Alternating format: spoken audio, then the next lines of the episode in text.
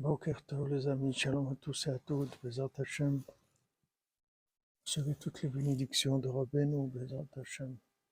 La réfoua pour les malades, les ivougim, pour les célibataires, la délivrance, Bezat la joie pour chacun et chacune, Bezat dans tous les domaines, la réussite, tout facile, Bezat. Alors Rabbeinu dit que quand on prie, il ne faut pas avoir une attitude de quelqu'un qui que dans son insistance, il fait comme s'il prend. Même si on insiste dans la prière, qu'on prie beaucoup, ça doit toujours être une attitude de supplication. On voit par exemple que Moshe Rabbeinu, quand il a frappé le rocher, c'était ça, c'est-à-dire frapper le rocher, c'est-à-dire il a demandé, il a demandé une chose, mais pas avec euh, de la supplication, c'est pas en demandant la miséricorde d'Hachem. C'est comme une exigence. Et après, il a fait tchouva dans Vaetranan, c'est-à-dire il a supplié Hachem pour entrer en Eretz Israël.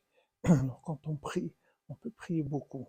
C'est pas c'est pas une question d'insistance, mais l'attitude de la prière, ça doit juste la miséricorde. Comme si on ne doit rien du tout, on demande cadeau gratuit, les Hachem. Chacun, chacune, vous receviez tous les tous cadeaux gratuits de Rabbeinu, Bezat Hashem. Rabbeinu, insiste, lui, chez Hachem, pour obtenir tout gratuitement pour vous tous et vous toutes, Bezat Hachem, que des bonnes nouvelles.